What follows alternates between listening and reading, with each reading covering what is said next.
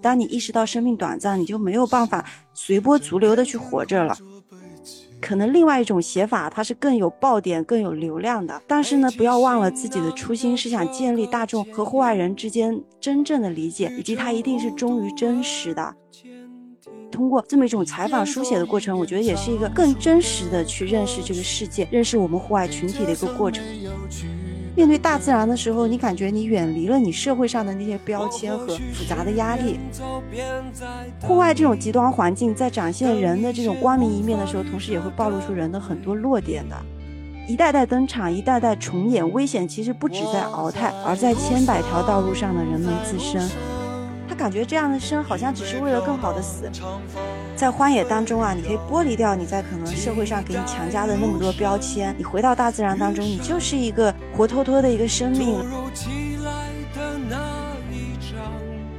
大家好，我是阿火。大家好，我是大米。哎，大米，这一期呢，我们准备给大家呈现一个作品，你猜是什么作品？总不能是电影吧？对，那我们这期就跟大家分享一本书。其实我们在这么过去几年中聊过几次书本嘛，比如说我们上一次聊的是呃《无情之地》，而且我们常常会说，哎，我们国内好像关于户外文学这一块是不是有一定的缺失？但其实可能也是来源于我们对于我们国内户外历史了解的也不够多。那么我们这期节目其实就想跟大家分享一个故事。它又不仅仅只是一个故事，它是有很多个故事合在一起的一本故事集。然后呢，我们这期的嘉宾呢，就是撰写这本故事集的嘉宾，就是湘君老师。然后呢，他是相当于通过他那么多年的工作，把我们中国荒野的四十年的历史汇聚在两本书的精华里面，向大家展示了其实我们中国的荒野户外的历史也是非常长的。不是像大家所看到的哦，就这两年可能小红书火了，对啊，小红书带火了所有的户外，其实不仅仅是那么一两年的发展。那我们首先话不多说，先非常欢迎我们的嘉宾湘君老师，欢迎。大家好，我是《荒野四十年》的作者湘君。湘君老师，能请您给我们简单先介绍一下您的职业背景啊，以及坐标吗？在爱上户外旅行之前呢，我是在上海做财经记者。之后呢，辞职旅行了多年，从事过一些旅行公司的内容创建，一直到二零一六年的时候，我开设了个人公众号“奇迹”，或许有一些听众也关注到过。呃，整整七八年的时间，一直在采访、书写中国户外重要的人物故事，不知不觉就写了七八年，并且在今年夏天，把户外近四十年来最有代表性的人物故事结集出版成了《荒野四十年》，也很感谢。阿火和大米今天的邀请呢，一起谈一谈《荒野四十年》的故事。哇，非常感谢湘君老师来我们这边跟大家分享一下你的这本书。其实我很好奇，您说您一开始其实是一个财经记者，为什么会从想到从财经记者去？开始撰写《荒野四十年》这样一一本书呢？您当时为什么会想说，哎，我想去去到荒野中去记录一些跟财经不一样的东西？应该说啊，我始终是一个比较跟从自己热爱的人。我本科学的是财经专业，然后因为对于文字的热爱呢，我研究生的时候就跨到了中文系，呃，所以这个是毕业的时候会从事财经记者的一个工作。但是呢，我觉得我是一个死亡意识特别强的人。我觉得我经常会在思考一个问题，就是生命这么短暂，我们究竟要怎么活才能够更加的不虚度此生？就像有一句话说的，当你意识到生命短暂，你就没有办法随波逐流的去活着了。虽然说可能作为财经记者也不错，但是我觉得就总觉得好像自己在虚度自己的生命一样。总是会在想怎么样活才是更有意义的一生啊！然后内内心茫然的时候，我相信大家会和我一样，会特别渴望回到大自然里去。然后正好二零零八年的时候，青藏铁路刚刚通车嘛，也带着一种对西部的向往，我那个时候就辞职去西藏旅行了很长一段时间。然后呢，就一步步进阶，走完了西部很多经典的线路，并在十年前呢，就出版了《天上阿里的游记》。就十十几年前的这个青春漫游啊，虽然没有解开我内心的迷茫，但是无形当中对未来的人生进行了一种铺垫，让我在这个荒野当中找到了一生的这个精神家园，并且产生了对各种户外旅行者的欣赏和理解。有这样的基础，也才可能后就是后来会去写这各种走向荒野的人的故事。其实我们有接触过蛮多的嘉宾，就大家都是非常喜欢户外的嘛，平常都会想说啊，我觉得工作有点压抑啊，或者说我的我不知道户外，或者说我生活好像看不到头，那我就会把视野放到向外去探索这个世界嘛，去寻找那些能让自己的情绪有共鸣的一些不同的体验吧。但是往往我们接触到蛮多朋友，他们会是很乐于去享受荒野，但是不是那么专业的，能以一种文学的方式或者记叙的方式、专业的方式来表达自己在户外的那些经历。而您真的就是我们所说的科班出身，是有文学的底子非常好，然后能把这些故事以及自己的经历给以一种非常好的方式给表达出来。我觉得这种其实非常难得，以自己是一个户外爱好者的身份，并且是。文学的科班出身，这才会有现在我们看到的这样一幅作品《荒野四十年》啊。所以说，跟从热爱是很重要的。希望大家都能够找到自己的热爱，同时又有能力去实现它。在具体聊这本书的创作之前，香君老师给我们简单先介绍一下《荒野四十年》这是怎样一本书吧。《荒野四十年》啊，是集中讲述我们中国户外过往四十年最有代表性人物故事的合集。呃，在中国可能不少。朋友是最近几年才开始关注户外的，但其实呢，过去四十多年，一代一代都有人在用徒步、登山、骑行等不同方式走向荒野，走出过许多不可思议的旅程。发生过许多震撼人心的故事，比如上个世纪八十年代的长江黄河漂流，九十年代的梅里山纳，从吴春顺到雷电生两代人的徒步中国，还有过去几年曾经感动过所有人的无腿登珠峰的夏伯渝老人，以及时不时就上热搜、被争议的珠峰、鳌泰。羌塘有许多地方时不时就发生的生死事故，这些户外过往四十多年最有代表性的故事，我的采访写在了《荒野四十年》里，希望能建立更多人呢对户外的理解，也希望对户外有兴趣的朋友能够通过一部书就了解到。户外最精华的故事，但是也像一个读者说的，他一开始以为呢，这是一部讲述中国户外先驱的故事，但是看着看着呢，他发觉其实我更在写的是一代代人的信仰和人生选择。应该说，每一个走向户外的人，都带着生命意义的迷茫和追求。在他们身上呢，我们会看到很多和自己相似的地方，比如理想和现实、自由与责任，究竟怎么走才是自己该走的路？希望这些来自呢户外同类的故事，可以带给大家更多人生追求的力量。这是书中的人物曾经带给我的，也希望能够把这种生命的力量。带给更多人，其实这也是咱们这本书的一个副标题嘛。那些闪耀的和逝去的瞬间，让我想到有一句话，就是群星闪耀时嘛。中国的荒野历史，它其实有群星在闪耀。您这本书其实也是在刻画或者说呈现了一部分这样的故事。那我们再回到您创作这本书之前，您是当时为什么会想到说去有这个灵感来写这样一本书呢？哦，这个灵感啊，其实是在我有了孩子之后。应该说啊，生育对于每个女人都是一道坎，尤其对于一个女性的旅行者，这意味着你会有好几年不能长期出远门了。所以刚做妈妈的那几年，我其实是非常的受困以及迷茫的，感觉自己是不是要换一种家居生活啦，是不是要和这个户外和远方说再见了？但是又实在舍不得这份热爱，所以呢，在二零一五年重回职场的时候，我没有去那些比较高大上的一些公司啊之类，而是去了一个初创的背包客的网站做内容主编，就希望呢。我可能自己暂时不能到处漫游了，好歹能够继续做这方面的内容工作，也好像没有离开这个领域一样。就这样呢，我的目光就不知不觉的从在路上的风景啊，变成了关注在路上的人，并且在研究中国背包客文化的时候啊，我就越来越感慨，这个中国户外其实几十年已经走过了那么多独特的人生。但是有关他们的故事啊，其实非常的模糊，大多都只是罗列一下简要的事迹，比如说哪一年他做了什么，哪一年做了什么，没有更有血有肉的表达。然后呢，就是大家一会儿赞叹他们是大神是英雄，一会儿又嘲讽他们是神经病在作死。哪怕包括我们自己，其实都很难向外界去表达我们户外人究竟在做什么，究竟追求什么，也没有书籍去系统的呈现过。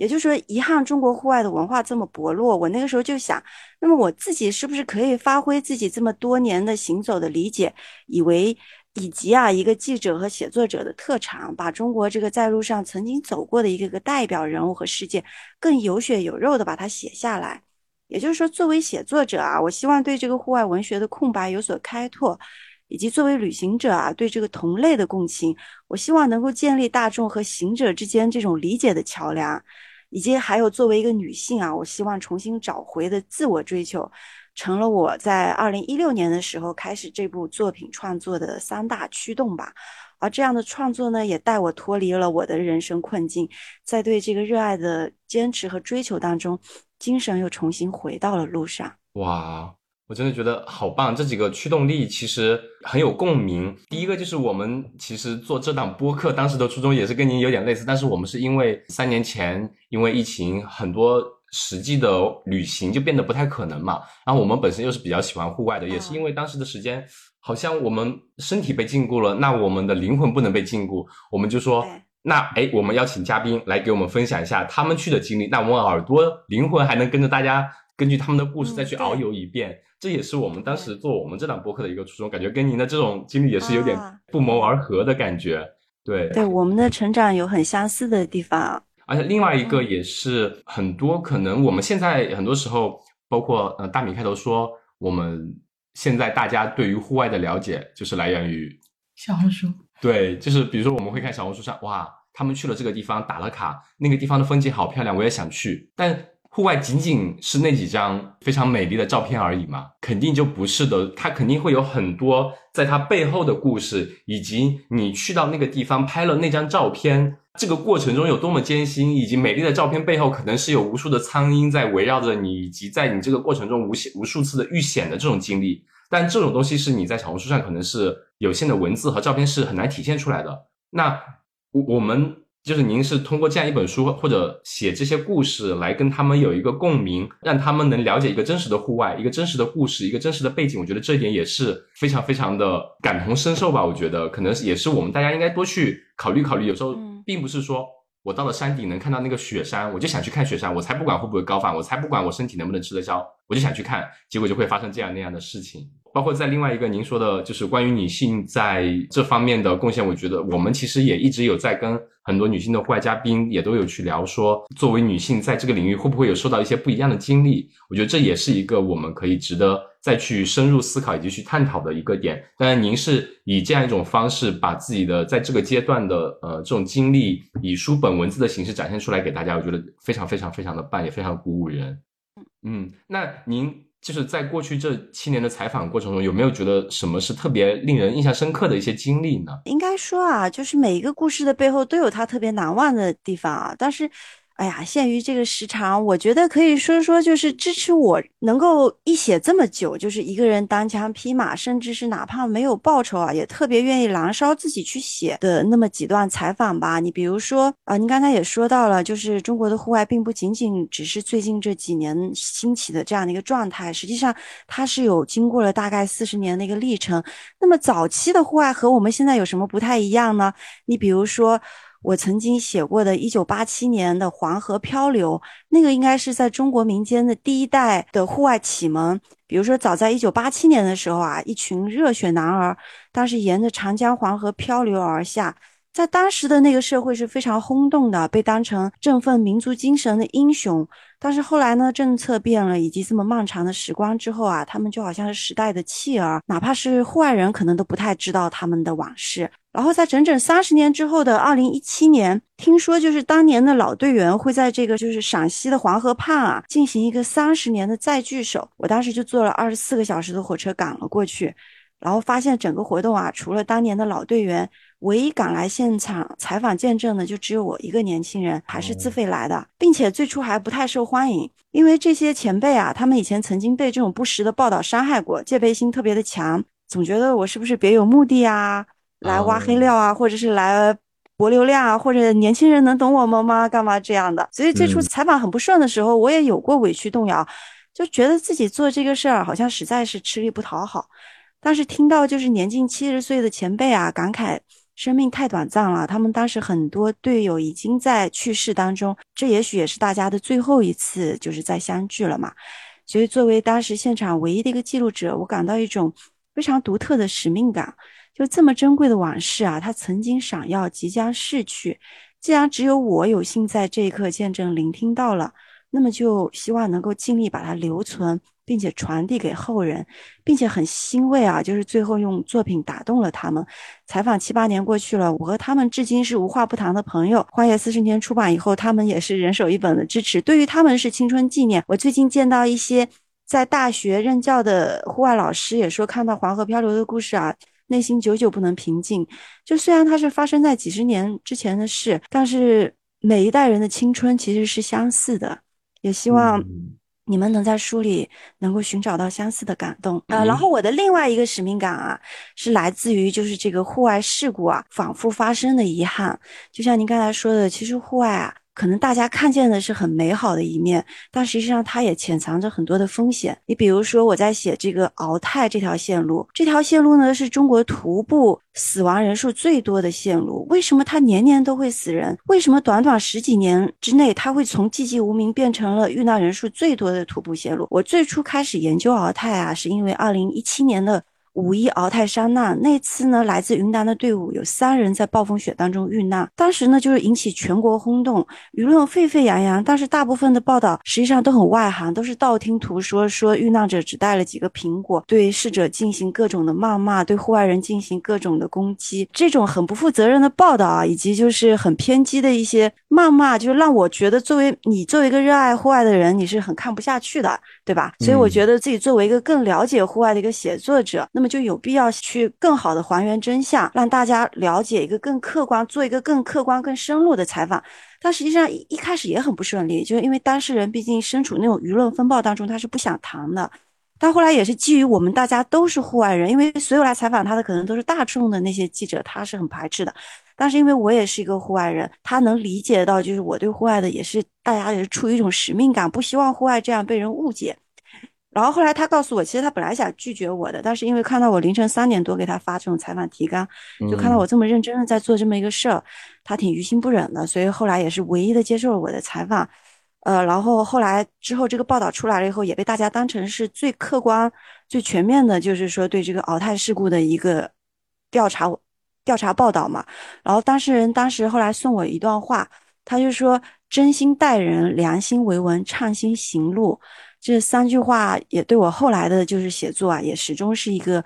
一个勉励吧。就是说，嗯，去和每一个户外人接触，去采访每一个户外事事故的时候啊，要真心的待人，用良心去维文，然后畅心的行路。而二零二一年的时候呢，为了把敖泰的故事更好的写进这个《荒野四十年》的书中，我又特意专程的，就是到了陕西的秦岭。挨个去寻访了，就是近二十年来曾经开辟敖泰县的人，遭遇事故的人，还有那些痛失所爱的人，在大雪封山的时候啊，和当地山民就说到山上去。当时十天前刚刚有人在山上又失去了宝贵的生命，所以啊，在这本书，尤其是第二本《闪耀和逝去的》里面，除了那些有典型意义的传奇行者，像珠峰。梅里雪山、羌塘无人区、鳌泰，就是这些地方曾经发生过的生死事故和矛盾的根源，也是我关注的重点。也就是说，我不想说只去呈现我们户外有多美好，也希望大家能够更理性的去看待，去对这个荒野啊、对户外、对这个群体有一个更理性的认知。在每一个事故调查里面，我对这个极端环境里面这种人性的光明和自私啊。热爱和盲目、坚持和偏执，都做了一些深切的反思。我也希望这些一个个曾经发生过的鲜血教训，为后来者能够敲响警钟。如果说一篇文章能够阻止哪怕一个新的事故，挽回一条生命啊，我觉得都是非常有意义的。嗯，这个是我就是能够坚持这么多年来写这个书的两，也是两方面的驱动吧。一个是希望留住那些可能已经被遗忘的，但是用生命换来的故事；还有一种就是已经付出鲜血教训的的那些事故，他们让我觉得一直把这些故事传达出来是非常有意义的。我觉得您说的这两点也真的是再一次跟我们感觉是非常非常的契合。很多时候，尤其是现在这个环境下嘛，那种社交媒体啊，以及一些快消的一些短视频啊，很容易会想让让大家去追求一些所谓的爆点。我很能理解，当发生了一些事情的时候，那很多人可能就是为了博眼球，去挖掘这件事情的爆点，而不会去说哦，我想把这个客观的事实展现给大家。那香君老师，您真的就是用自己从我们外爱好者的角度来说的话，真的就是想让大家去很客观的看到这件事情发生的背后是为什么会是这样子，让大家能有一定的在这这个基础之上去吸取更多的教训。那在以后大家有去再去有能力再去探索这样一条线的时候，能有一定的经验，能避开这些所谓的风险潜在风险因素，去哪怕挽救或者说呃规避一些风险。我觉得这种也是我们尝试在做。我们经常会跟大家说，看到。发的照片很美好，但是千万要量力而行，了解清楚，做好详细的准备，不要盲目的听听大家说那里很漂亮我就去。所以您这本书里面去展现的一个客观的一个调查，以及那些逝去的案例，给大家做这样一个展示，我觉得也是非常非常好。而且提到那个黄河漂流的当时的那个，我记得可能对于我们历史上来说，一个是黄河漂流，另外一个就是可能是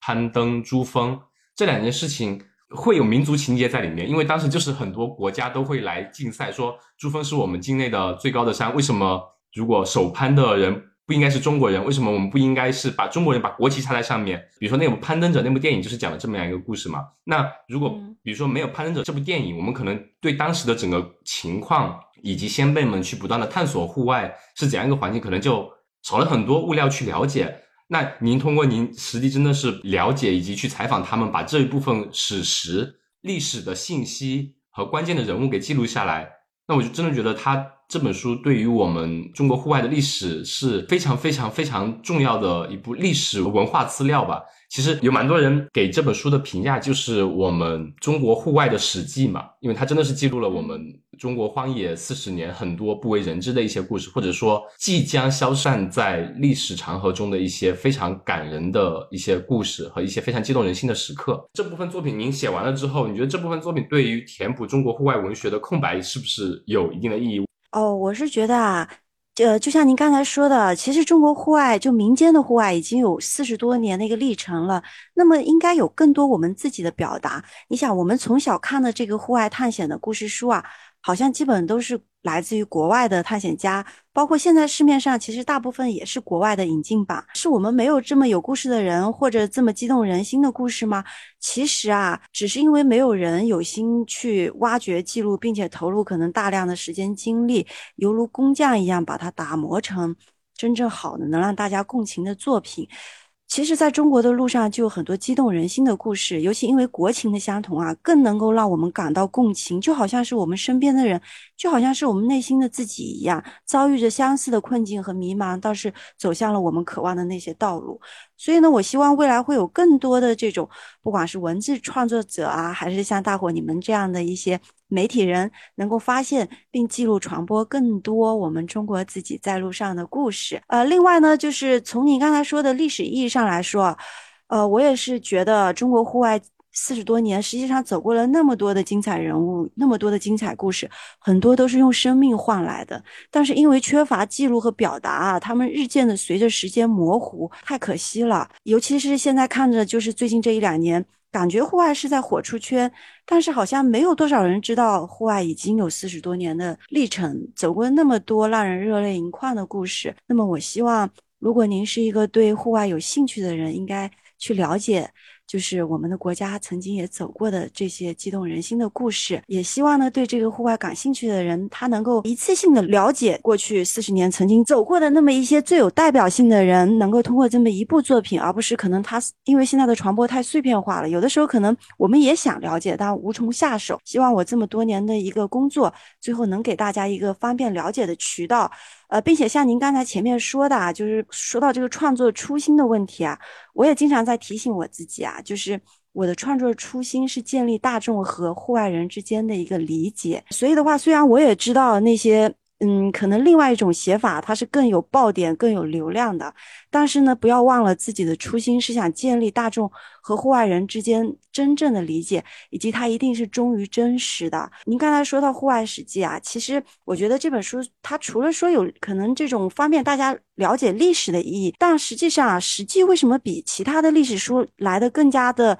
就是让大家印象深刻呢？是因为它是通过展现一系列的人物列传，把这个笔触落到了具体的人身上。才让大家更有共情，也让历史更有了灵魂。所以呢，我始终是觉得啊，我们一定要聚焦到这个具体的人物，写活一个个真正。真实的生命，通过他们这种在绝境中的心跳啊，以及在困境当中的迷茫、挣扎中的泪水，这种无数的细节汇聚，读者才可能真正的去理解我们这个户外这个群体的灵魂。所以呢，也就是在我之前写这个书的时候啊。我就很忌讳说我们太枯燥或者太编年体的去罗列啊。我之前就是不太喜欢，我们可能在介绍一个人的时候，可能就说他这一年干了什么，那年干了什么，其实这是很枯燥的。也是因为看到就是感觉到好像没有一种更有血有肉的记录，所以我才会去做这个事儿。我觉得中国户外要真正的被大众理解，是需要去展现和传播那么一系列活生生的如你如我的这种。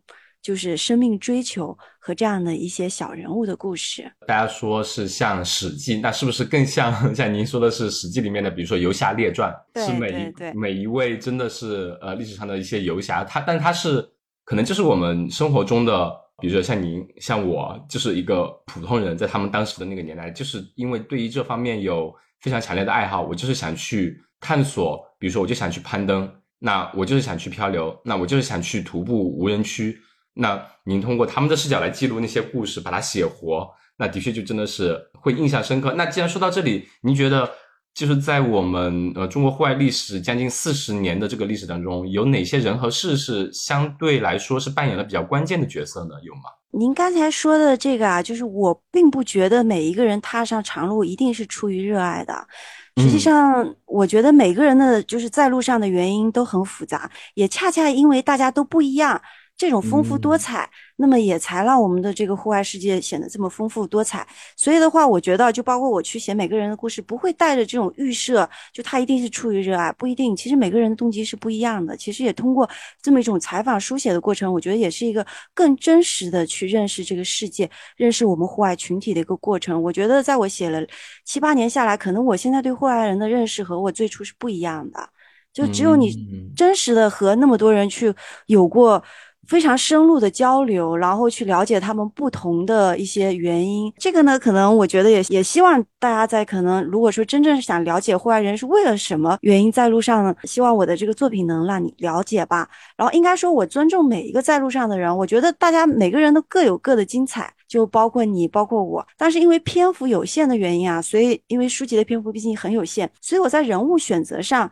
我是会偏重于选择那些可能在中国户外的历史上或主动或者无意当中他们有过推动的这么一些人，呃，通过这个，我希望通过个体来看整体。虽然说写的是他个体的故事，但是可能通过他，你就可以了解那个时代是一个什么状态。对吧？以小见大，小切口大深入。比如说，我刚才就是说纠正您的一个观点，我觉得我并不觉得每个户外人他只是出于热爱才在路上的，而且他或多或少可能都会受到时代思潮的影响。就我们现在将来回头看，也会发现为什么我们这个年代的户外人是这个样子的，为什么上一个年代是那样的？其实它是有社会思潮在里面的。你比如说，第一代应该是上世纪的八十年代，就是改革开放之后，刘雨田以及长江。长江黄河漂流，您刚才问的这个问题是说，我觉得有哪些人物和事件是扮演重要角色的吧，对吧？所以我大概也就说一下，就因为第一部书的名字是叫《四代人》嘛，我也说一下，就是我在采访过程之中，我对四代人的理解，我觉得就是每一代人啊，他都非常的不同，都有受到当时时代思潮以及受制于你的时代环境的影响，就包括我们现在小红书红的话，就是上比较红火，那也是因为正好有了这样的平台以及这样的经济发展条件各方面的原因。在那个年代呢，八十年代是一个国门刚刚重开的年代。那个时候的人们是一无所有，但是又渴望理解世界，而且有个特别脆弱的民族自尊心。因为中国百年挨打的教训，所以的话，他们才会那么敏感的，就是当外国人要来中国徒步长城、漂流长江黄河的时候，会那么敏感，觉得这是伤害民族自尊心的事儿。在我们现在看来，并没有什么，对不对？这个事情它是要结合到那个时代中去看它的，就在那样的一个时代当中，祖水蕊就脆弱的民族自尊心以及这种强烈的英雄主义，点燃了第一代人，就是在。一九八四年的时候，新疆青年刘雨田就是出发徒步长城。然后一九八五年的时候，四川青年姚茂书又从四川出发去漂流长江。然后他在金沙江遇难的这个事情，又激起了全国青年的热血，进而有了后来的长江黄河漂流。也就是说，要放到时代的这个视角里面去理解他们。然后呢，到了第二代里面呢，呃，我觉得比较有代表性的人物是余春顺。呃，实际上啊，余春顺应该说他对于八十年代长大的人是对远方的启蒙。他当时的去世啊，应该说是引起了整个社会的轰动，到处都在讨论他的死亡。所以这个可能是后来的人就不太了解的，就是可能更年轻一代慢慢的已经在遗忘他了。这也是为什么我觉得。把他们的故事记录下来的一个意义嘛，就余春顺呢，应该说是九十年代非常有代表性的一个行者。他实际上也是从八十年代，他一九八八年开始徒步中国的。他那个时候一开始呢，也还带着八十年代的一个时代烙印。他出发的时候也说他是为了抢在外国人前面，但是他后来也跟他的好朋友说，那是因为就是那个时代的一个托词。然后呢，实际上在进入九十年代以后，中国的整个社会氛围又不一样了，就是可能大家就是更加的开始市场经济的改革，大家的观念又不同了。我记得到了一九九八年的时候，泰坦尼克号已经就是感动了所有的中国人，大家都在迷世界杯，就是就是没有那么脆弱的民族自尊心了。然后实际上在体现在户外也一样是在改变的，就是没有那么。强烈的民族主义了，这个时候更多的是什么呢？是一种理想主义。包括余春顺他在走在路上的时候，我记得他一九九四年在阿里无人区穿越的时候，就是一个人在阿里面对着那种天和地的时候，他就忽然意识到自己可能以前很在意的那些功名啊、利禄啊，都是过眼浮云。所以他在日记上面写到，过去的余春顺已经死了，现在是一个全新的余春顺。我觉得他这个话就很体现这种以小见大。你通过一个个体的思想对蜕变，可以看出当时其实整个我们这个户外的发展也是进入了另外一个层面，就不再是那种和家国热血捆绑在一起，而是成为了一种内心回归。就是到了余顺顺的这个时候啊，就是我们中国的这种户外人的追求，已经就是说从可能最初的家国热血，觉得这是一个英雄主义的事情，是一个振奋民族精神的事情，已经变成了一个你自己个人内心的追求。在第三代人呢，我觉得最有代表性的可能是二零零三年的时候，王石等民间。登山爱好者，他们是就是登就是登顶珠峰，这个也是中国的民间队伍第一次登顶珠峰。您刚才前面提到的，就是我们那个攀登者的电影啊，展现的是，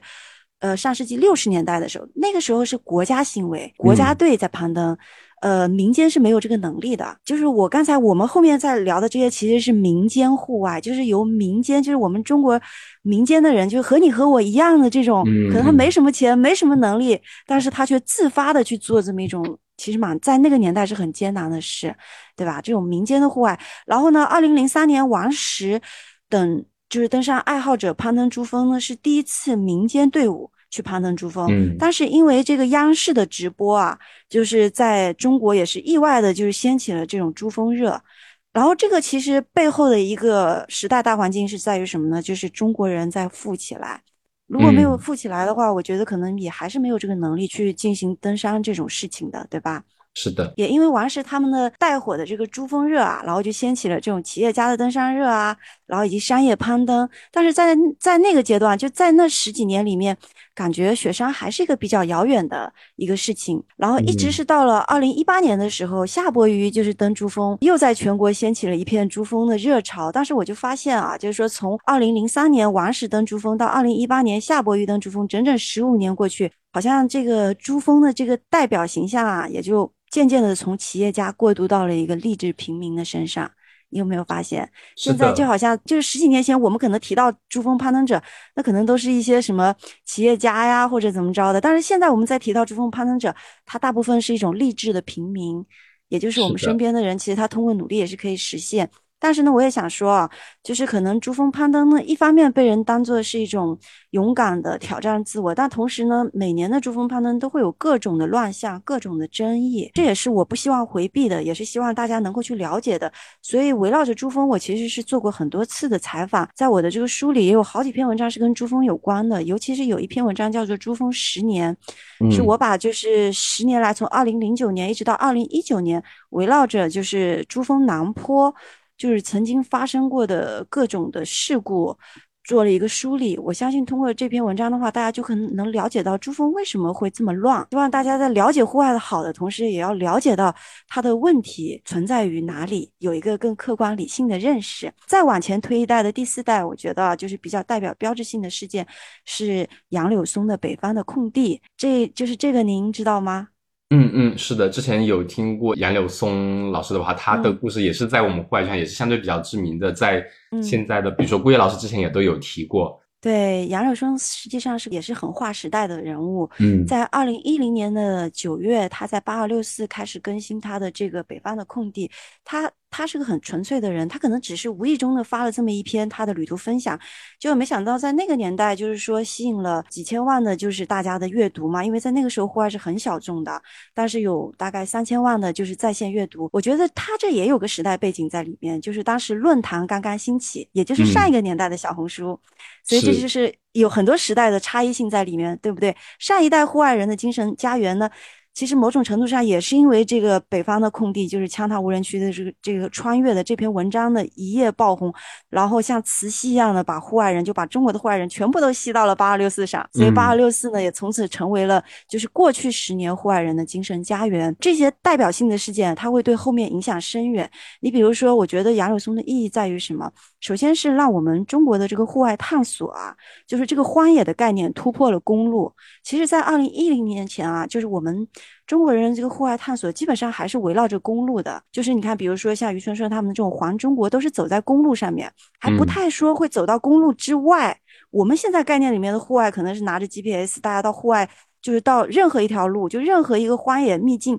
都可以去探索。在其实，在那之前啊，大部分人的徒步啊或者什么，他还是都是在公路的范围内。这也离不开时代的背景，就是这种科技的发展。就是在二零零七年的时候，谷歌地球的推出，以及这种手就是手机可以有这个 GPS，对吧？所以也是科技的发展，也对户外就是各方面的因素，这种科技的发展，然后中国人的这种经济的发展、思维的这种发展。各种的，然后最后会诞生出这些时代的传奇。记我记得，在当时很多人看到他他的文章的时候，是感慨说，原来户外还可以是这样的，就是可以你一个人到这种无人之境里面去探索那么多天，就是可能这对我们其实那个时候的户外人是一种启蒙，就是可能大家以前对户外的认识最多也就是像雨村顺这样。这样就是环中国的走一走，没有想到可以到这种荒野深处去一个人做探索，以及呢，就是这种内心的这个精神追求啊，也又到了另外一个层面。就我就说。当我回顾这一代一代人的时候，你会发现不一样。比如说第一代人的话，他可能是带着更多的家国情怀；第二代带着一种精神流浪；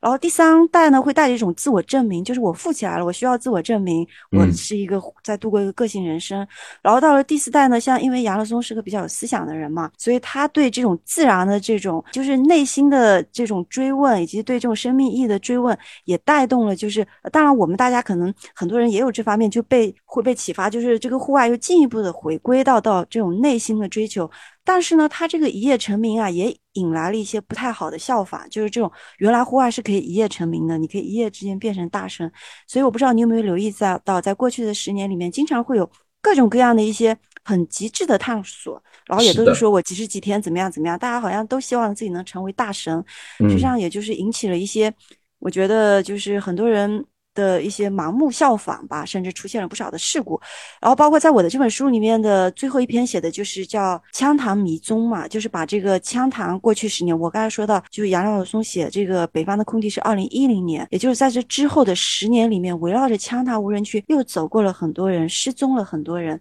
把这些故事，然后通过这些个体的命运去看我们整个这十年的户外。可能一方面他有很可贵的追求，但一方面是不是也有很多盲目效法需要值得反思的问题？嗯，是是。然后再接下来的话，就是疫情发生之后的新一代，这一代的话，应该您在您的这个播客里面也做了很多他们的故事，对吧？对，比如说阿佐老师和大横断的石头和格格他们，对，呃，就是石头跟阿佐的故事，我也写在了《荒野四十年》里面。他们也是我心里这个徒步登山领域，就是新一代比较有代表性的人物。比如说像石头呢，我觉得就是他也比较代表我们这种新一代啊，就是这种对大自然的热爱，以及他也在做一些很有意义的事情，就是做这个徒步的幺零幺，希望能够就是说以这种视频的方式去带动更多人，就是能够健康。户外，阿佐也是有这种相似的理想。阿佐他们的故事呢，我觉得就更加的复杂了。就我在我的这个第一本书的四代人的最后一篇，我写的是阿佐和他一起登山的这群自由攀登者的故事啊，这是一个很复杂的故事，在后面的一些交流里面，我可能还会提到。我觉得这个问题不妨放在后面。呃，香君老师真的是。带我们以非常简短但是非常有力的高度的概括了一下，从第一代、第二代、第三代、第四代以及到新生代的这样一个每一代人，他们自己所追求的东西都会不太一样嘛，都是像您说的，跟我们的时代背景是有关的。对于我们现在来说，每一个时代背景或者说发生那些事件的背后。包括您说的跟科技的进步也是有关的，后面延伸开来的一些一些现象，或者说发生的一些结果，或者说导致的户外的发展方向，都是离不开当时的时代背景的。我觉得这点也是感同身受。包括您说的，我们最近的新生代，现在疫情之后，大家忽然户外变得那么火热，导致出现的类似的一些。比如说，当时像杨柳松，他的突然爆火，引发了八六四论坛的爆火，引发了很多人去效仿。以及现在小红书上，只要某一条路线在小红书上火了，那意味着你如果某一个假期你再去看，很有可能就是根本排不上 队，买不到票，去不到那个地方去。有一系列的事情是，可能我们过五到十年之后再回过头来看，呃，二零二零年或者说到二零二三年这段时间以及之后。它的这种又是一种以现在深刻有现在时代背景意义的一种时代现象吧。我觉得这种真的就是很有意思。但是通过您的这种梳理过之后，以个人的视角，或者说以当代的一些非常有代表性的一些人物的他们自己的一些故事来体现那个时代的一些特点，我觉得真的很有意义，非常非常的有意思。而且我们看了其中的一些故事之后，真的会觉得好像，哎。好像他们的一些故事，我们可能几年前在某个论坛，在某个有不同也有相似，对，对，有看过，有不同，有相似，有看过，而且会发现，我当时只知道这个名字，原来在那个名字以及那个振奋人心的标题后面会有那么多复杂的故事。现在会更多的想去了解，我原来我们所谓的现在的中国的户外，是它有比我们所能想象的有更多的更深的底蕴，值得我们去探索、去回味。甚至去沉淀、去学习的，而不是像现在说的，我们一些快消的一些媒体上面简短的一些文字、一些图片就可以覆盖当时的那个复杂的故事。我们最近其实也一直在探讨，也在思考这两年来的一些户外生活化和大众化。从某个角度来说，对于我们喜欢户外的人，肯定是非常乐于去见的了，因为它是一种来让我们喜欢的事情，或者说我们热爱的事情。能被更多的人接受，被更多的人所看到，但是另外一方面，是不是它又会成为，比如说某一种对于户外健康发展不利的因素？就近年来户外的兴起。和大众对轻户外的这种追求是不是有一定的关联呢？户外的兴起啊，它这个是经济发展的必然阶段。其实随着这个国家的人均 GDP 越高，这个参与户外的人群就会越多。其实相比那些更发达的国家，我觉得我们国家的这个户外人群依然有一个很大的一个。增长空间，还有就是我刚才说的，它是这个受社会思潮的影响的。过去四十年的时候，因为那个时候的中国的主基调啊是建功立业，是奋斗，然后在户外上的体现呢，也是大家我觉得比较会以虐为荣。但是现在不一样了，我觉得现在可能会更躺平、更佛系，以及还有年轻人当中有种普遍的迷茫感。就像我自己内心迷茫的时候，会本能的想要往这个大自然去寻找慰藉。现在的很多年轻人应该也是这样，尤其啊，就是在这种越来越内卷的当下。其实很多年轻人都面临这种生命意义的失落感。我记得有好几个年轻的受访者跟我说过同样的话，就是感觉自己活得像机器人，就是不管他是从事什么行业或者收入多还是少，但是呢，年轻人又非常的追求个性的人生，他不甘愿自己只是工业机器上的一个齿轮，对吧？嗯，所以呢，然后一步步的走向这个自然，一步步的脱掉这种社会的附加。当你读对这个大自然的时候啊。就是自己有机会重新成为生命本身，找回这种人更自然的存在感。这个就是所谓的荒野当中的见天地，更见自己嘛。我觉得这个是荒野最独特的魅力，不在于说一定走了什么线路或者干什么，而是就是面对大自然的时候，你感觉你远离了你社会上的那些标签和复杂的压力。嗯，这个我觉得是为什么现在的很多大家会爱上户外的一个原因。还有就是在于这个很多大众平台的推动，这也是好事，对吧？比如说小红书这几年做了很多的贡献，还有呢一些就是短视频的这些流量也让大家看到了哦，户外是这么有流量的，那就不管是或主动或被动或有心还是或无心的，这个户外就能够走向大众化，这怎么样都是一个好事。我刚刚提到一点嘛，它走向大众化是一方面，那另外一方面就是，比如说今年记得是十一的时候，往西部的一些县，因为之前被开发之后，大家都都想去，去了之后发现有些人尝试的去探索，或者说自己去探索，因为在社交媒体上看来就会觉得啊，这个没什么吧，就是你去走走走就行了呀。我没有经验，但是我平时我觉得我挺健康的，我能力挺好的呀。那我稍微买点买个包，背一些吃的呀、喝的呀，我就去试了呀。然后会导致它会出现一些事故，出现事故之后，那当地的一些为了防止更多的事故发生，就会选择哎，我把这条线关掉，然后导致原本很值得我们去探索的一些所谓的秘境，或者说非常漂亮的风景，其实大家都可以去探索的，但是因为。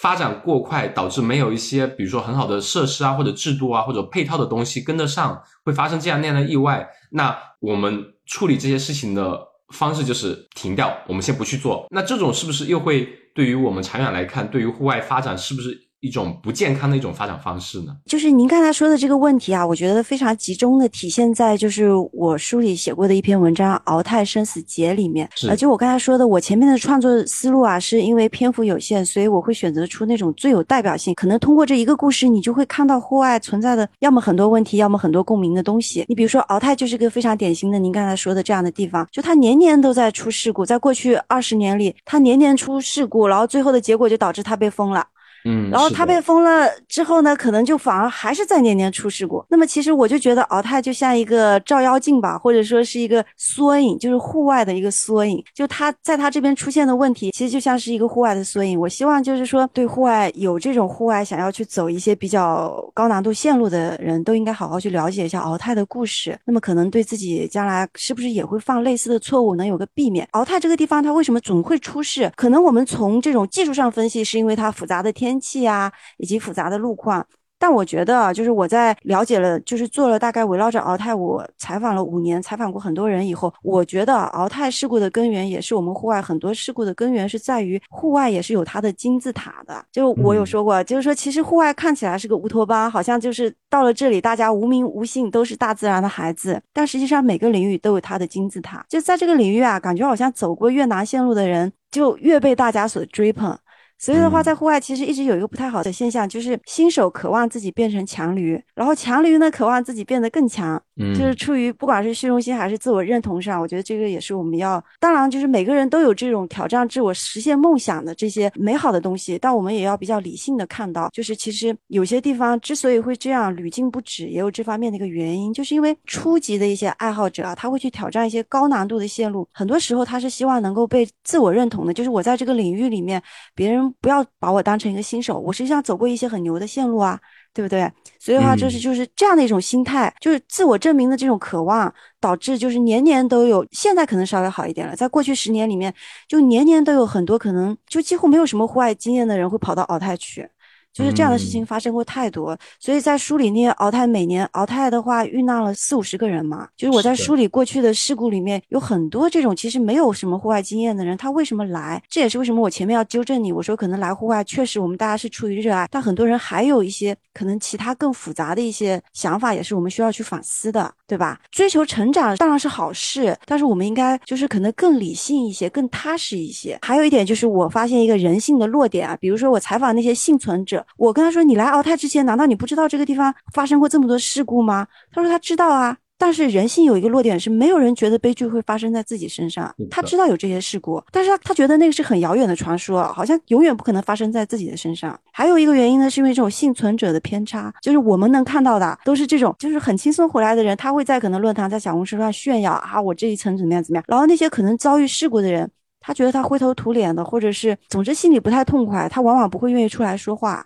所以的话，我们可能围绕着这条线路能看到的都是一些特别好的信息，然后那些可能差点死了的信息是我们不太看得见的。也是包括我在采访敖泰的时候也发现，就有那么几个其实是差点就死了，然后被救回来的人。结果我看他们回来以后的朋友圈上面还是在炫耀，就是说自己这一程怎么怎么牛，丝毫不提他最后有多么的狼狈。如果不是因为被伤民遇见，可能就死在山上的这些事儿。就是人有这个这个人性的弱点，户外这种极端环境在展现人的这种光明一面的时候，同时也会暴露出人的很多弱点的。你比如说围绕着敖泰，还有一些案例。就是在这个敖泰的这个很多事故的分析上，我看到了太多其实相似的。所以为什么我说就是封了一个敖泰，但是实际上敖泰的事故还会发生在很多其他地方。你比如在二零一二年的时候有过一个事例，就有一个女孩和她一个女孩七个男孩，然后他们在徒步的过程当中，因为这女孩可能走的比较慢，然后她的脚被一个石缝卡住了，就落后了。她以为她的队友会等她，结果她等了几天。再也没见过他的队友，啊他一个人在这样的一个地方。所以他回来以后就非常的失望。当时二零一二年的时候，是现在离现在十几年前。其实这样的事情现在不还在天天发生吗？不就是还在各种各样的地方发生吗？其实它都是相似的人性。然后后来呢，我问了当时当时也在的一个男的队员，那个男队员在他后来的那个事后的日记里面写，他也想回去找，但是面对这种莽伤的这种雨啊雾啊，然后想到曾经发生的那些事故，他心里害怕，怕自己也也会落单。所以我觉得这是可以理解的。其实我们也没有必要说觉得他的队友怎么怎么的坏，也许我们在那样的环境里也会有这种恐惧。所以就这种人性的弱点也是我们需要去认识的。而且就是我发现啊，这些人性弱点的故事啊，一年一年的在重演。比如说二零零八年敖泰发生的第一起失踪事故，是因为有这种队伍内部的因素。然后到了二零二一年的时候，我去采访的时候发生的那起事故，又是内部就非常相似的原因。为什么年年重演？因为我们大家有相似的弱点。这个是就是您刚才说这个问题，我觉得就是在敖泰这个事情上有非常充分的体现。过去十年，户外也曾经有过一个大众化的热潮，然后大家就很多人都跑来玩户外，然后大家急于证明自己，就想去找这么一条线路，就是可能我走完这条线路，我就是强驴了，进而引发了就是各种各样的问题。这也是我对现在的略微的有那么一点担心的地方，就是怕会不会。有些线路在成为网红的线路之后，然后大家在不知深浅的情况下，哎呀，所以为什么我在我那篇故事里面也是写的，就是感觉一代代登场，一代代重演，危险其实不止在敖泰，而在千百条道路上的人们自身。包括我采访的敖泰其中的一个事故的，他的爱人在这个事故里面遇难，本来他是不想接受采访的，最后他接受我采访，他是说，因为他前段时间去西夏巴马徒步的时候，发现很相似的事情又在西夏巴马上上演，到处总是让他碰到一些要么走丢的人啊，要么怎么样的人，其实就是哪怕你封掉了敖泰，其实事故在很多地方依然会继续的上演。就是如果大家始终不反省，始终没有个正确的认识的话，那么可能在一开始享受到户外的美好之后，可能会有那么一些人会不太幸运的，就是。被大自然所惩罚，这个是我不希望看到的。包括我们其实最近很多期节目会经常邀请那些嘉宾给我们推荐一些线路嘛，但是我们都会一再强调，其实随着户外整体商业化的进程相对比较好嘛，有些线路是比较成熟的，尤其大家很多可能没有经验的，你可以从最基础的入门级的一些线路，有商业化的队伍来带着你先去尝试一下，让你去知道这个运动你到底适不适合，以及在你心里有一个大概的印象。去了解它到底是怎样一个运动，不单单只是说你到了一个地方，然后拍个照片很漂亮，发个朋友圈或者说社交媒体那就好了。它其实有很多很多东西是你要提前去了解的。你有了这样的一个接触之后，按照自己的能力再去做慎重的选择，有个循序渐进的过程，而不是。但是这个真的是像您说的，很多事情我们可能说了，真的是一万遍人。性的弱点，总觉得这个事儿不会发生在自己身上，而且不是一个人，是好几个人，就是是幸存归来的这些人。我采访他们，他们都和我说，出发以前也看过这些事故。哦，对了，尤其其中有一个年轻人，他也是胆子特别大，他一个人去穿越敖泰，然后。他也和我说，他之前也看过这些东西啊，他觉得这些传说离自己很遥远，不可能发生在自己身上，而且对自己有种自信嘛。直到他在穿越的路上，就碰到了这么一个濒临死亡的一个人，就他在走到半路上的时候，他碰到了一个濒临死亡的人。这个小男生也很善良，然后他就赶紧去叫救兵了。但是整整两天多后，就是他叫的这救援队回来的时候，这个人已经遇难了。所以等于是他亲眼的在山上看到了死亡，所以他在回去的火车上就是接到救援队给他发消息，所以他们赶到了他说的这个地方，但是人已经死了。然后他留下的保温杯里的水还是热的呢，就是他当时去叫救兵的时候，他把他的保温杯放在那，说我马上我会尽快的速度，你一定要等着。结果两天回来，两天之后救援队赶到的时候，就是那个人已经死在那里了。所以他当时就非常感慨的说，就是说，哎呀，原来人在大自然里面是。这么的，就是说可以很顽强，也可能会很脆弱，所以他觉得对他自己也是，就是以后要就是更加谨慎一点。但我不希望每个人可能要到了这样的时候才能有这种认识。相信香君老师在这边已经讲了很多关于敖泰这条线，它是我们整个户外目前可能很多发生在很多线路上的一些弱点吧。希望大家可以去看一下这个故事这篇文章。来体会一下，或者说去思考一下这个问题，是不是会存在这种所谓的人性的弱点嘛？是不是值得很多东西值得我们去深思的？在这个户外热的背后，其实会存在很多问题，值得我们去探讨，值得我们去学习以及去铭记吧。你的书中是不是有描写过一些，比如说我们一些职场人士啊，他为了追求自由而走向户外啊？其实最近采访的嘉宾很多是说，哎，我在职场上，我在工作上，我感觉生活像您说的，我感觉就是打螺丝，成为一个流水线的螺丝钉，像个机器人一样。我觉得生活没有，真的是没有。没有盼头，那我就要走向户外，彻底抛弃自己目前的工作，是全职开始做户外。那是不是存在？但这种情况下是相对比较极端，不可能每个人都说我彻底放下自己的工作，我去过一种理想的户外生活。社交媒体是给了我们一种这种可能性，但是真的要去做到这种有一定的稳定的收入，其实相对还是有一定的门槛的。有没有存在一种相对理想的方式，我们能平衡，比如说工作和户外这些呢？应该说，我写的这些人，他们大部分原来也都是职场人士，因为中国在以前没有户外专业嘛，大家都是属于这种半路出家的。呃，我刚才前面说到那个就是。阿佐他们那群人的这个攀登故事的时候，我说留在后面说嘛，其实就想说阿佐他们，因为我们大家也都是相似的年龄嘛，我觉得可能会更有共情一些。你比如说和他在一块儿的一个来自香港的年轻人，他放弃了就是五六万的这种高薪的工作，现在一个人飘在这个成都，做着这个自由攀登者。就是谈到内心转变的时候啊，他他是说以前每次从荒野自然回到香港，又西装革履，就忙碌职场。生活的时候，他就忍不住会反思啊，自己以前一心只想买房、买车、买养老保险的路，他感觉这样的生好像只是为了更好的死。生活呢？我们到底为什么而活啊？他的这些疑问我也写写在了书里。现在他在四川过着就是更自由的生活，可能很多人看起来觉得很潇洒、很自由，再也没有不停响的电话了，耳畔只有风声和呼吸声。但是呢，这样的自由也是有代价的。所以的话，包括他也和我说，说总是有人对他投来羡慕的目光，说自己也想辞职，也想躺平。他自己虽然说早早就辞去了这种高薪的工作，但是他总是在劝别人：你们千万不要模仿，因为在 他眼里啊，他觉得大家只是看到了这种就是自由快乐的那一面，却看不到就是这种贫苦、残酷，甚至痛苦、虚无的另一面。你比如说，就是像阿佐他们这么一群年轻人，看起来又酷又帅，对吧？在这种雪山上面，就是自由也确实让他们尝到了这种户外的这种美好，比如说天辽地阔的自然、志同道合的伙伴，就是闪耀如星的攀登，以及另一种精彩人生。但是我在书里啊，也呈现了就是自由让他们付出的很多代价，比如这种入不敷出的贫穷。动荡不安的未来，以及临界点可能是谁也无法面对的一些死亡，这也是在他们的这个这群人里面发生过的一些故事。就希望大家，不有一句话说嘛，就是真正的英雄主义啊，是认清生活真相，依然热爱。我希望大家对户外的热爱，不仅仅是出于就是这种一时的热血，而是在你认清了它的真相，就是看清楚了它美好的，以及就是潜藏着风险的，然后呢，以及自由它的美好以及它的代价，你都看得很清楚了之后，你依然。想走这条路的话，那么它会是一种更成熟的选择，这个是我希望的。还有就是啊，我觉得就是我写的这些人的故事，因为可能比较有故事的人会比较极致一些，但我们大部分人呢，可能是希望能过着一种既可以朝九晚五，又可以仗剑天涯的生活，对吧？嗯，我是觉得啊，其实最理想，您刚才说到平衡工作和这个户外生活最理想的方式，我觉得最理想的方式啊，还是要首先认清你自己真正的人生道路是什么，这样你就不会患得患失的去纠结了。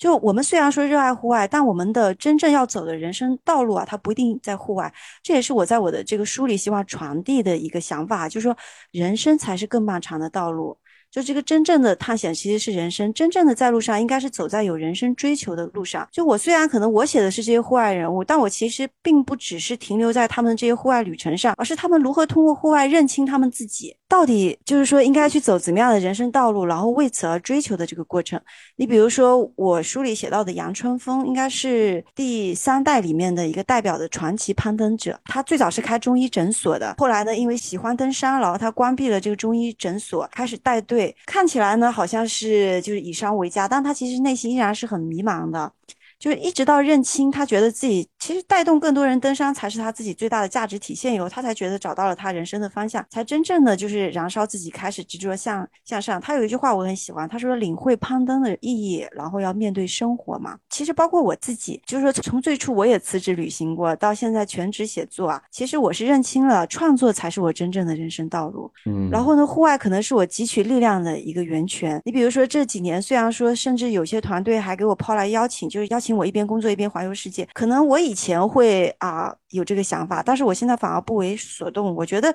现在正在埋头书写的我自己，其实何尝不也是在路上？而且我觉得这可能才是我人生更棒的一个旅程，以至于我都快要忘了，就是曾经我最初的时候是因为可能身体被禁锢，精神渴望在路上，但是写到后面啊，我就属于这种。真正的找到了我自己人生的道路在哪里，就实现我人生价值的东西在哪里。那么其实可能单纯的户外反而不一定那么能吸引我了。所以我是希望啊，我们大家能够找到啊自己觉得能够实现自己人生价值的这个事业在哪里。呃，我不知道阿火您是从事什么事业？您觉得您人生的就是觉得最能实现您人生价值的这个事业，您找到了吗？这个其实我跟大米有过很多类似的交流。播客其实一直都在讲说。以户外去探索生活的多样性，我们经常会告诉很多听友说，户外其实很好。但是，就像湘军老师您说的，不是说户外就一定适合你，你可以去尝试，你可以去尝试一些你没有尝试过的东西，去思考哪种是适合你，去寻找适合你的生活方式。这户外只是给你提供这样一种选择，所以我觉得这一点咱们的。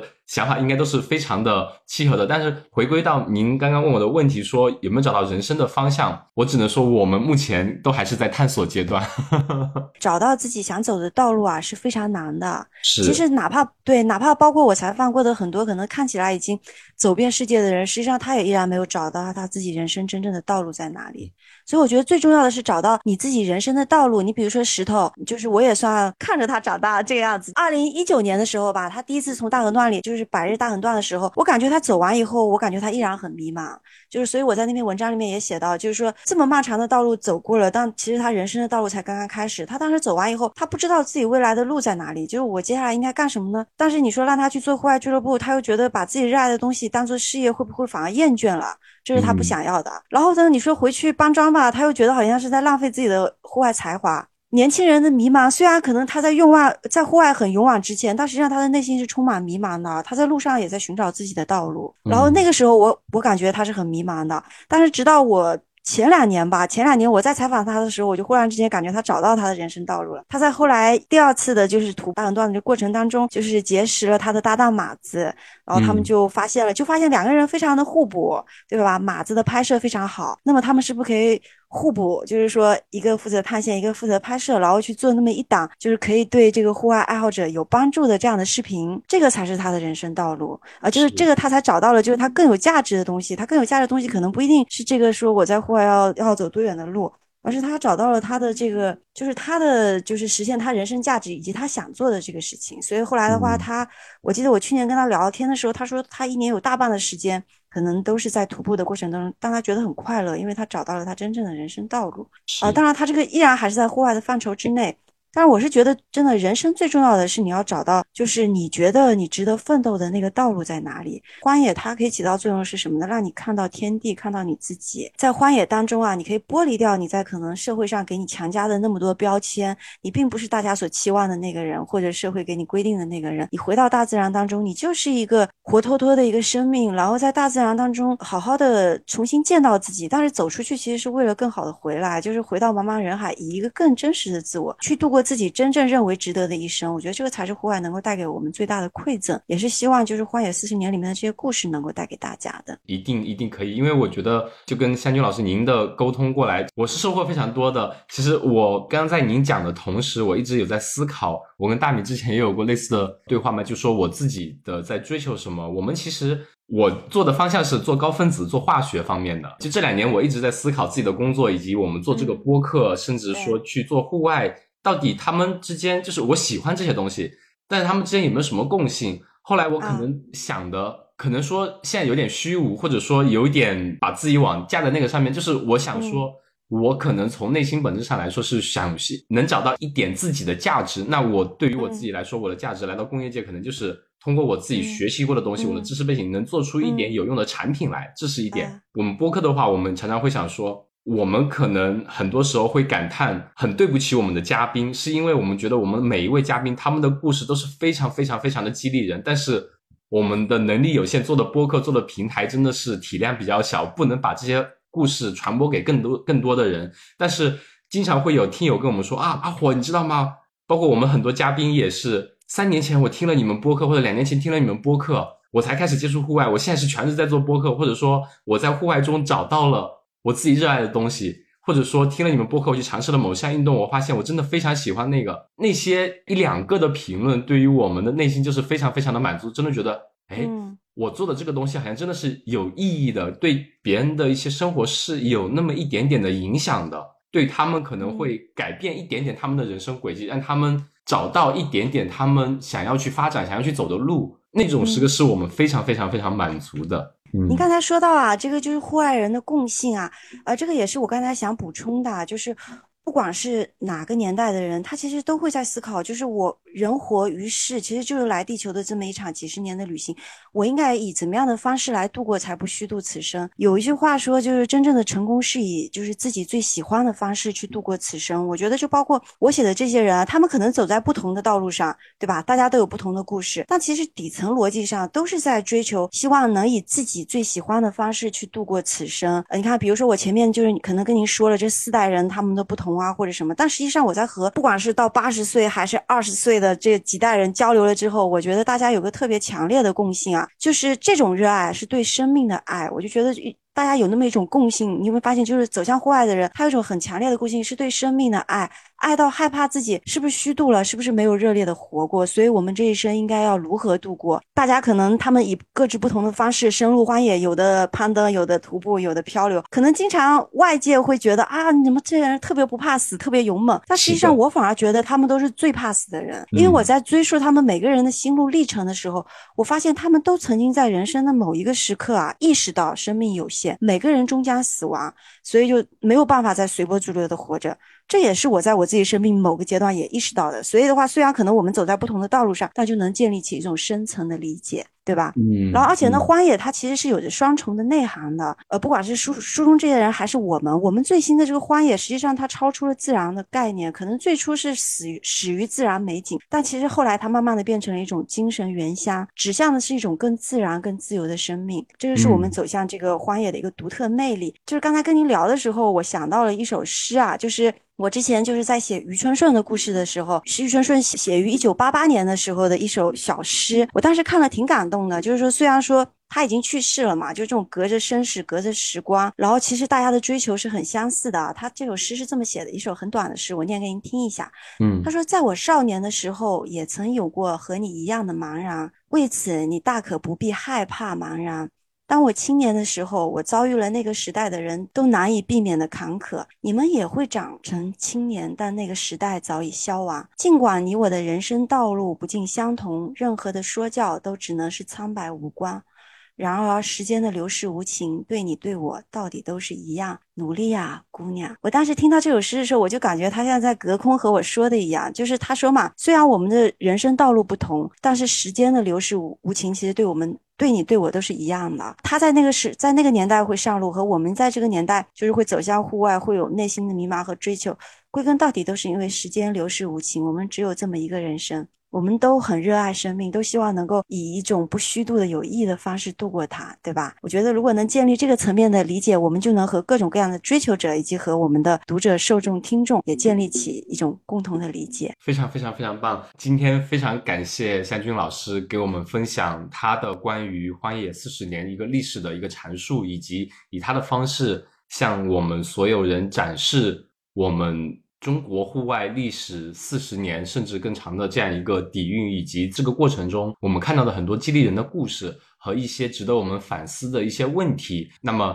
希望正在收听我们节目的听友以及对这本书感兴趣的朋友，我们大家可以去阅读一下这本书。希望对于你对于自己的人生的思考吧，的道路的选择，去寻找自己生命的意义，去思考如何度过这一生，会有一点点的启发。希望户外也是这样一种给你提供这样一种渠道吧，让你去探索，让你去思考，到底我们可能这一生应该怎样去度过。那么。也欢迎大家在我们的评论区向湘军老师提问，或者和大家分享你自己过去这一年以及自己的一些非常印象深刻的户外经历。我们后面呢也会在我们的小宇宙评论区抽取三位幸运的听友，由湘军老师来为大家送出三套湘军老师的《荒野四十年》的书籍。嗯，那么后续也欢迎大家给湘军老师提问，我们也会要请湘君老师给大家回答一些你们大家可能大家读过书以及听过播客之后依然留存的一些问题，欢迎大家继续我们后续保持交流。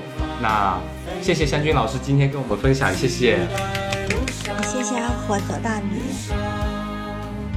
野夜是一档由阿火和大米创作的，以户外运动作为生活出口，探索生活多样性，向都市人展现户外爱好者探索自然的精彩故事的播客。如果你在每一个嘉宾精彩的分享中得到启发，那么请你积极的转发评论，并且将其标记为喜欢的单集。想要入群和我们所有野生听友一起在听友群撒丫子奔跑、放飞自我的朋友，请添加小助手 O O M I 横杠 O O M I 入群。如果你以及你身边的好友有精彩的故事事要分享，也请你积极投稿。